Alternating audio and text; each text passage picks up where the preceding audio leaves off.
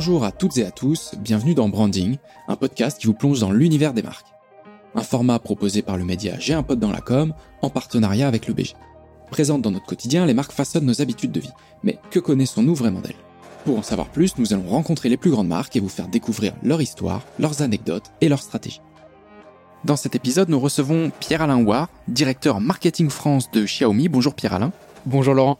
Alors, on tient tout particulièrement à remercier Xiaomi d'être partenaire de cet épisode. On est très très heureux d'avoir la chance de venir enregistrer cet épisode directement euh, dans votre siège social en France. Avant d'en savoir plus sur euh, Xiaomi, qui est un des acteurs incontournables de la scène technologique, grand challenger des marques historiques sur différents secteurs tels que la téléphonie, la domotique, mais également la mobilité, vraiment avant de rentrer dans le détail de la marque, Pierre-Alain, est-ce que tu pourrais revenir sur trois dates importantes euh, de Xiaomi en France? Bien sûr, trois dates importantes. Bon, je pense que la première, c'est notre arrivée. Donc ça, c'était le 22 mai 2018, à peu près trois ans en réalité. Donc voilà, grand événement, euh, on attendait ça depuis longtemps. On n'a pas eu beaucoup de temps pour le travailler, mais pourtant on a fait ça en, grande pompe et, euh, et ça, c'était canon. Pour ce qui est de la deuxième date, je dirais août 2020. Alors j'ai pas la date précise en tête, mais c'est la première fois que Canalis, euh, qui est un, un institut qui, qui recense les ventes, nous a placé deuxième position sur la vente de smartphones. Donc on est passé devant Apple en août 2020, en seulement deux ans et demi. Et ça, ça a été, je pense, euh, l'une de nos plus grandes victoires en réalité, parce que c'est vrai que euh, atteindre ce statut-là en, quelques mois, c'est plutôt impressionnant. Et une troisième date, alors on, a beaucoup de lancements, beaucoup de sorties de smartphones. Sur les trois derniers mois, on en a sorti à peu près une dizaine, donc beaucoup de travail. Et, euh, en fait, je vais simplement te dire, hier, hier, c'était le 4 mai, on a fait une, une grande conférence euh, donc une vidéo qu'on a tournée, c'était un live. Et je pense que ça a marqué un tournant sur notre stratégie de communication et sur notre positionnement ici en France. D'accord, donc on va revenir après euh, sur cette fameuse stratégie de communication, car vous êtes très très actif de ce côté-là. Euh, toujours pour continuer à poser le contexte, Pierre-Alain, est-ce que tu pourrais, en trois mots, trois grandes valeurs, nous définir la marque Xiaomi? Alors, trois mots, innovation pour tous. C'est bête, mais c'est notre slogan. on y croit vraiment, on est une entreprise tech qui n'arrête pas d'innover, que ce soit donc euh, dans la téléphonie, mais pas seulement.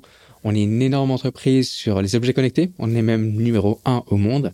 Donc on fait euh, que ce soit des bouilloires, des balances, des trottinettes. Et je pense que beaucoup d'entre vous euh, nous connaissent et nous reconnaissent aussi de par nos trottinettes. des bracelets connectés, on est numéro un également. Bon bref, c'est une entreprise qui a un catalogue énormissime et toujours au meilleur prix. Et ça c'est extrêmement important pour nous. C'est ancré dans notre ADN on cherche à offrir, à proposer un prix honnête, que l'on estime honnête. Oui, c'est ça, c'est de rendre la technologie finalement accessible et comme tu le disais, sur différents secteurs, les objets connectés, les robots ménagers, mais évidemment également la téléphonie. Ça nous amène à une question, comment est-ce que cette marque jeune, parce que finalement Xiaomi par rapport au paysage concurrentiel plutôt dynamique, débarque euh, bah voilà, sur un marché déjà euh, avec beaucoup d'acteurs, comment est-ce que vous faites aujourd'hui pour vous distinguer par rapport aux autres? C'est une très, très bonne question. C'est vrai qu'on est une jeune marque. On n'a que 11 ans en réalité. Euh, donc on est une start-up presque et on garde cet esprit start-up. Et ça c'est super important pour nous parce que ça nous permet d'avoir une grande flexibilité et euh, la possibilité de nous adapter du jour au lendemain et de, changer, d'adapter nos stratégies en fonction des aléas euh, de, de ce qui peut se passer dans le monde ou par exemple le Covid, on a su s'adapter très rapidement, changer nos investissements, changer nos stratégies du jour au lendemain ce qui nous a permis de gagner encore un peu plus en part de marché. On n'est pas une énorme machine avec des gros rouages euh, qui met du temps à stopper. Donc ça, c'est un, grand avantage. D'accord, donc c'est comme ça que vous expliquez peut-être être passé numéro un, c'est en étant euh, bah, plus agile, plus réactif, mais également plus flexible. Tout à fait. Et on, a à cœur de garder cette flexibilité. Donc on, a des équipes à taille humaine. Donc aujourd'hui on est 60. Moi c'est vrai qu'on a commencé à 4. Donc c'était un peu compliqué au départ fallait tout faire, fallait tout construire. Aujourd'hui, on est 60, donc on est un peu plus staffé. On va continuer à grossir, mais on, va arriver à une taille critique et on, ne va pas vouloir engager plus de gens. Il faut quand même euh, garder euh, la possibilité de, de, garder les choses fluides. Ça, c'est super important pour nous. Et on se différencie donc déjà par le produit. Je pense que ça, c'est le plus important. On a des produits innovants, que ce soit des chargeurs sans fil euh, où on peut recharger son téléphone à 5 mètres, euh, donc ça, c'est, quelque chose d'assez impressionnant. Euh, des télévisions transparentes, des, des, smartphones qui se plient, des vidéoprojecteurs qu'on peut mettre à seulement 30 cm du mur. Enfin, on a plein de produits qui sont, d'un point de vue technologique, extrêmement innovants. Euh, mais on se différencie aussi par le design, qui est généralement très épuré, minimaliste. je dirais qu'on est un peu le, le Muji de la tech, en réalité, sur certains, certains facteurs. Et on se différencie également par la communication. Parce que euh, bien qu'on soit un, grand challenger aujourd'hui des grandes marques, ça c'est une certitude, et qu'on grossit beaucoup en France, qu'on a une très très belle croissance, on n'a pas les mêmes budgets non plus. Donc on peut pas se battre avec les mêmes armes sur le même champ de bataille. Donc on doit être plus smart, plus intelligent, plus précis. On tire au sniper et non au bazooka. Eh bien écoute, je pense que l'on comprend bien avec ton illustration euh, la stratégie euh, de Xiaomi. D'ailleurs, comment est-ce que le marché français se positionne par rapport à ses voisins européens ou peut-être ses voisins euh, internationaux Comment se positionne justement ce marché français? Comment les consommateurs euh, français sont-ils éventuellement différents par rapport à, nos voisins européens? Écoute, c'est une très bonne question également. la France met un peu plus de temps à démarrer, mais une fois qu'elle a démarré, ça avance tout seul et, et ça roule plus rapidement. C'est un diesel en réalité. Et c'est un marché qui est bien évidemment extrêmement important, c'est un marché qui rayonne. On dit souvent en marketing que quand quelque chose marche en France, ça marchera dans le reste du monde. Et on en est intimement convaincu. Donc oui, la France est un pays important pour Xiaomi. Ouais, donc finalement, j'ai quand même l'impression de comprendre qu'on est ces irréductibles gaulois euh, difficiles à convaincre, mais finalement, une fois qu'on passe le cap, qu'on devient éventuellement consommateur, c'est parce que c'est un choix mûrement réfléchi. Tu, sais, le, français est exigeant et il est très euh, brand sensitive. Il attache beaucoup d'importance à la marque, contrairement à d'autres pays comme l'Espagne ou l'Italie où ils sont plus product sensitive. Ils vont attacher plus d'importance au, spec et au rapport qualité-prix. En France, on doit construire la marque, construire l'image de marque et, faire en sorte de, créer ce, qu'on appelle euh, le, proud to own, être fier de posséder quelque chose. Aujourd'hui, le smartphone est un produit euh, statutaire en réalité à l'époque, c'était la maison, la belle voiture. Maintenant, la, première chose que l'on montre, ou en tout cas qu'on exhibe, euh, c'est son smartphone. Montre-moi ton smartphone, je te dirai qui tu es, en réalité. Et donc ça, c'est quelque chose qui se construit au fil du temps, et on peut pas arriver du jour au lendemain en ayant euh, une image de marque construite. Donc ça, c'est quelque chose d'un peu plus compliqué à mettre en place, mais qu'on réussit au fil des mois. D'accord, donc ça c'est vraiment pour la partie euh, B2C de Xiaomi. Est-ce que comme d'autres très grandes marques, vous exploitez le levier B2B avec une offre, je ne sais pas, de flotte de téléphonie mobile. Ce sont des choses qui se font assez couramment, hein, même sur, sur l'informatique. Est-ce que vous, vous faites, est-ce que vous proposez une offre B2B On y travaille. On y travaille. Comme je te le disais, on a encore une équipe à taille humaine et ça restera le cas. Et, ça, ce sont des choses qui demandent aussi du temps et des équipes dédiées. Le B2B, c'est un secteur euh, qui est tout aussi complexe que le B2C en réalité. Et pour l'instant, on s'est vraiment focus sur le B2C. C'était notre, notre stratégie de base. Mais bien évidemment, on va commencer à élargir un peu plus notre offre et nos services. D'accord, donc finalement, euh, c'est peut-être aussi un petit peu plus simple de proposer une offre B2B cohérente, concrète, euh, qui répond à des vraies attentes d'entreprise quand on connaît déjà bien son, son marché euh, B2C, puisque finalement les gens qui vont vous utiliser en entreprise sont déjà des utilisateurs quand ils sont chez eux, donc ils connaîtront déjà la plateforme, ils connaîtront aussi les devices. Donc finalement, c'est peut-être un petit peu plus simple, peut-être un petit peu plus smart de le prendre dans ce sens-là, même si les deux stratégies euh, sont, sont plutôt cohérentes. C'est vraiment un choix euh, à faire au, lancement.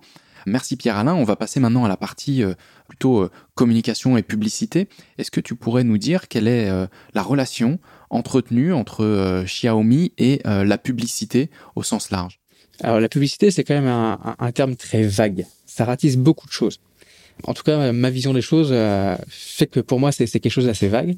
La publicité au sens conventionnel du terme, donc la TVC, euh, donc la, publicité à la télévision par exemple, euh, l'OOH, donc euh, l'out of home, tout ce qui est affichage dans les abribus, etc., des affichages géants, on en fait.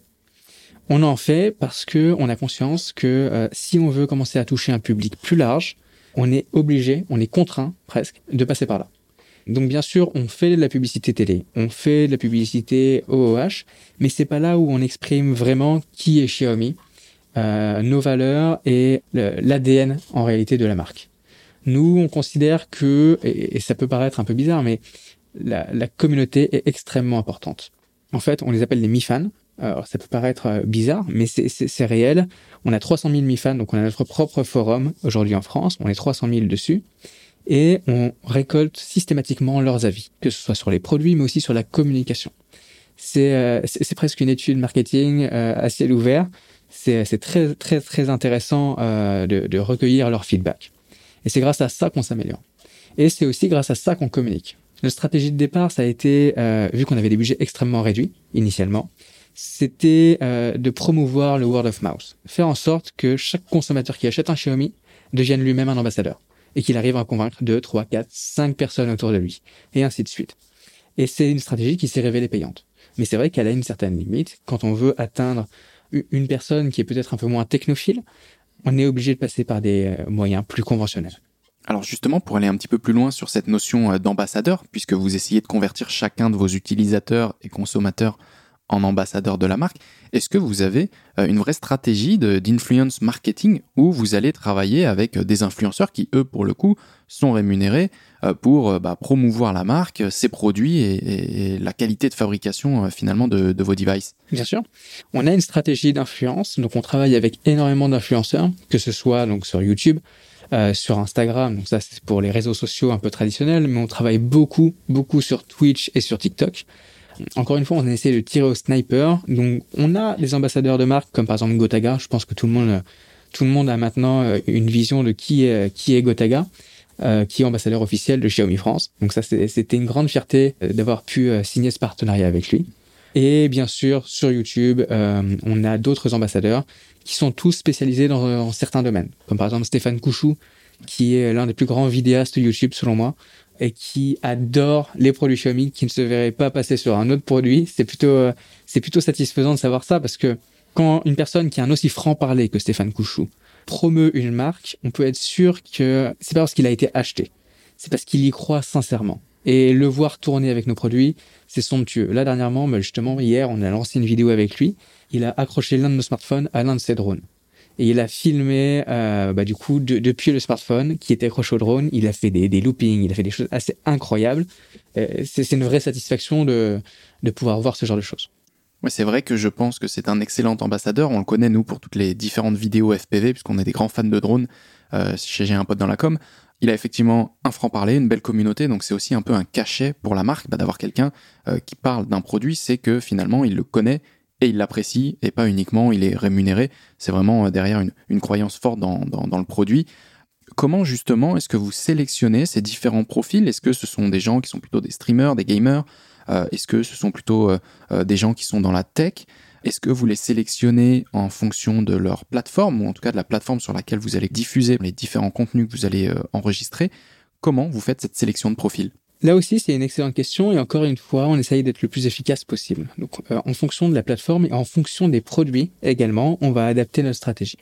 Euh, vu qu'on a énormément de types de produits et surtout des gammes de produits avec des prix différents, on sait que certains ambassadeurs sont plus susceptibles de toucher une audience CSP+, que d'autres. Donc du coup, on va adapter euh, vraiment notre stratégie par rapport à ça et faire en sorte que les ambassadeurs premium promeuvent des, produits premium, alors que les ambassadeurs qui touchent une audience un peu plus jeune, comme par exemple sur TikTok, vont mettre en avant plutôt des produits entrée de gamme ou moyenne gamme. Oui, vous êtes effectivement euh, assez actif sur les différentes plateformes et c'est justement aussi pour ça qu'on se parle aujourd'hui. C'est que vous avez énormément d'actualités. Euh, comme tu le disais, vous avez lancé une dizaine de produits en trois mois. Donc euh, c'est quand même pas rien. Lancer 10 produits rien que sur le secteur de la téléphonie, on, fait l'impasse sur euh, les différents autres devices qui potentiellement auraient été lancés sur la même période. Est-ce que tu pourrais revenir pour nous sur euh, la dernière campagne, ou en tout cas une campagne marquante de la marque pour vraiment tisser ce lien que, que, vous avez avec la publicité? Alors, il y a plusieurs difficultés à lancer autant de produits en si peu de temps. Bon, déjà, il y a la charge de travail qui est extrêmement intense, ça c'est sûr mais surtout, on, on essaye d'épargner à, à, nos utilisateurs une complexification de, de la gamme de nos produits. Plus on a de messages, plus on dilue le message en réalité, et plus on perd le consommateur. Donc là aussi, on, on adapte nos stratégies pour faire en sorte que uniquement les consommateurs concernés par un type de produit soient au courant de ce produit. Alors, il y, y, a des produits vitrines sur lesquels on va essayer de massifier au maximum la communication, mais on a des produits qui sont plus niches, je dirais, sur lesquels on va essayer euh, d'être le plus précis possible sur notre targeting. Je vais te donner un exemple euh, très récent. On a lancé un smartphone qui s'appelle le Redmi Note 10 Pro, smartphone euh, moyenne gamme, excellent, excellent rapport qualité-prix. Hein, attention, hein. c'est pas parce que le prix est moyenne gamme que c'est un téléphone moyenne gamme. Et donc du coup, on a cherché vraiment à viser la Gen Z avec ce smartphone. Et donc du coup, on a fait une campagne sur TikTok. TikTok, c'est un réseau sur lequel on est très très puissant pour le coup. Et donc du coup, on a demandé à DKOL de lancer le smartphone à notre place.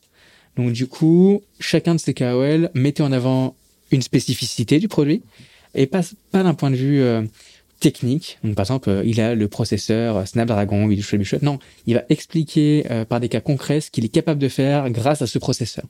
Et chacun de ces influenceurs, donc qui étaient très, qui, sont, qui étaient très très puissants sur la plateforme TikTok, euh, ont créé des capsules d'environ entre 30 et 60 secondes et qu'on a fusionné tout entre elles pour pouvoir le mettre sur notre propre compte.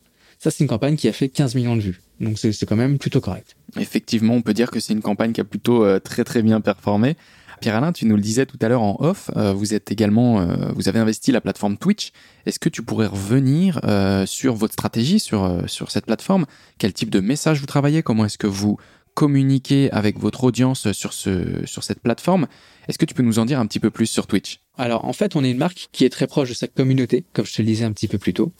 Et euh, la stratégie Twitch est venue comme une évidence au moment où euh, le Covid a commencé à faire apparition et il a fallu se confiner. Donc on n'avait plus la possibilité de pouvoir faire des événements physiques avec nos fans. Et ça, ça, a été vécu euh, par l'équipe comme une réelle frustration. Et il nous a fallu donc du coup trouver un moyen de pouvoir les atteindre directement, communiquer avec eux et surtout interagir avec eux. Ça, c'est très important pour nous. Donc, on s'est lancé sur Twitch, en fait, très naturellement, avec un programme qu'on a appelé Jeudi, c'est Xiaomi. Et donc, tous les jeudis soirs, de 20h50 à euh, parfois 2h du matin, ça arrive, on est sur Twitch, en réalité. Donc, vous pouvez venir, hein, vous êtes bien sûr les bienvenus sur euh, Xiaomi France. Je fais un petit peu la pub en même temps. Et dans ce programme, vraiment, on s'amuse. C'est pas euh, vendre du produit, c'est pas mettre en avant des produits. Non, c'est simplement interagir avec nos mi-fans. Bien sûr, il y a de l'actualité sur Xiaomi, parce que ça ne manque jamais. Il y a toujours des belles choses à dire mais c'est surtout euh, vraiment pouvoir amuser et entretenir cette relation qui est important pour nous. Et c'est vrai que en, en, l'espace de 6, 7, 8 mois, on a atteint les 20 000 followers sur, sur cette plateforme, et ce qui est en réalité un exploit, parce que s'abonner à un compte sur Twitch, c'est bien plus compliqué que de s'abonner à un compte sur Facebook, même s'il suffit de cliquer sur un bouton, les gens sont plus réticents. Euh, et aujourd'hui, on a, chose surprenante, on a plus de followers que des marques comme PlayStation ou Xbox. Et ça, c'est plutôt une victoire pour nous parce que on n'est pas censé avoir une vraie légitimité sur ce territoire, sur cette plateforme, euh, et pourtant on a réussi à faire notre place. Comme tu le dis, les codes sont différents. On n'arrive pas sur une plateforme comme ça euh, sans en comprendre euh, les différents euh, codes. C'est aussi beaucoup plus dur d'avoir quelqu'un qui va cliquer et s'engager sur, Twitch, notamment même avec un sub, contrairement à tout simplement cliquer sur like sur la page d'une entreprise, d'une marque que l'on apprécie.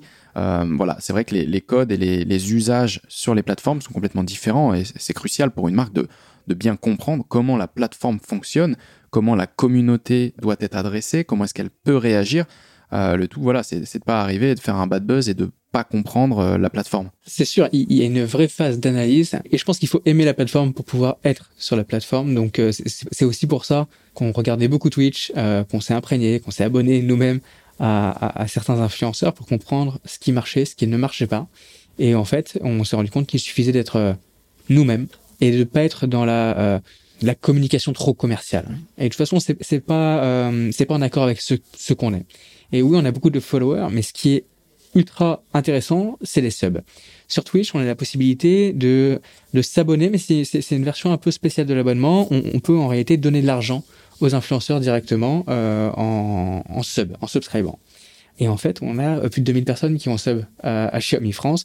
Et tout le matériel que tu vois ici aujourd'hui autour de toi, c'est financé par la communauté. Et ça, je trouve ça incroyable parce que c'est c'est une économie participative. C'est c'est vraiment euh, c'est super intéressant et c'est très gratifiant en réalité de savoir que euh, nos followers nous soutiennent et en veulent plus et, et nous aident pour vraiment nous accomplir sur cette plateforme. Ouais, c'est ça, c'est un, réel soutien euh, envers le créateur, parce que finalement, euh, euh, bah, produire du contenu, ça a un coût, et, via cet engagement que peut avoir la communauté, bah, c'est de participer tout simplement bah, à cette création de contenu. On est d'accord pour recevoir des messages de la marque, mais en contrepartie, bah, la marque, elle investit pour proposer du contenu divertissant, pour apporter des informations, de la valeur. Alors évidemment, il y a des messages à but commerciaux, mais qui vont être beaucoup plus natifs et intégrés dans le discours.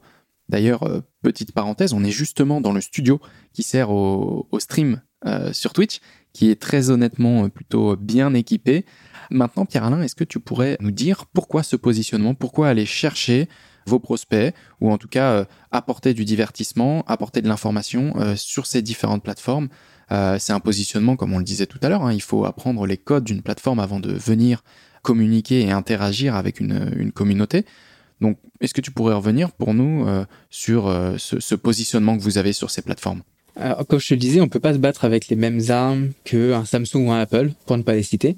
Euh, donc du coup, on cherche à être plus efficace et à aller là où les gens ne nous attendent pas en réalité, et là où eux-mêmes, les Samsung, les Apple et les autres, ne sont pas et, n'ont pas la capacité d'y être. Parce qu'ils n'ont pas forcément cet ADN de marque, ils n'ont pas euh, l'appréhension que nous, on peut avoir de ces plateformes. Parce que c'est vrai qu'on est très très jeune. La moyenne d'âge ici, c'est 30 ans à peu près.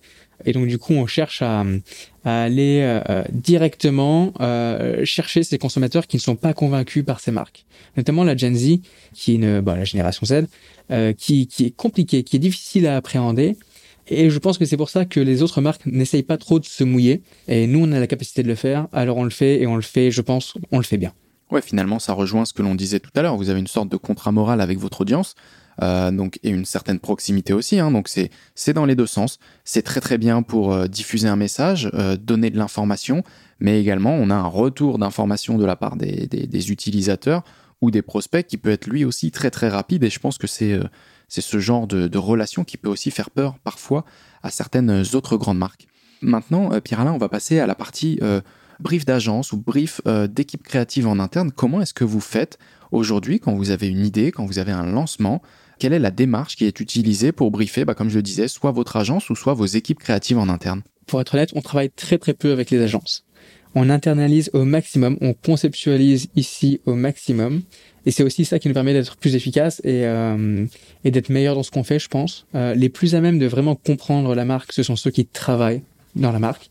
Et c'est pour ça que les seules agences qu'on utilise sont généralement des agences de production. Donc on les utilise en tant qu'exécutants mais tout ce qui est concept stratégie, c'est généré ici en interne. D'accord, donc finalement vous avez vraiment toute la force vive créative euh, directement en interne et, finalement bah, ça s'illustre aussi par euh, tout simplement le studio dans lequel on est hein, avec euh, tout ce matériel, c'est que vous internalisez et vous effectuez vraiment toute la démarche créative du coup ici même.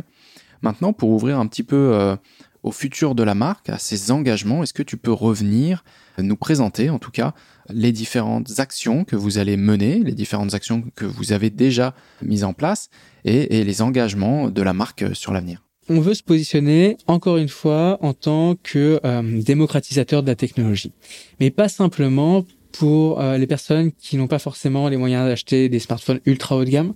On se positionne sur tous les segments de prix en réalité. Euh, hier, on a lancé le Mi 11 Ultra, qui est un smartphone à 1199 euros.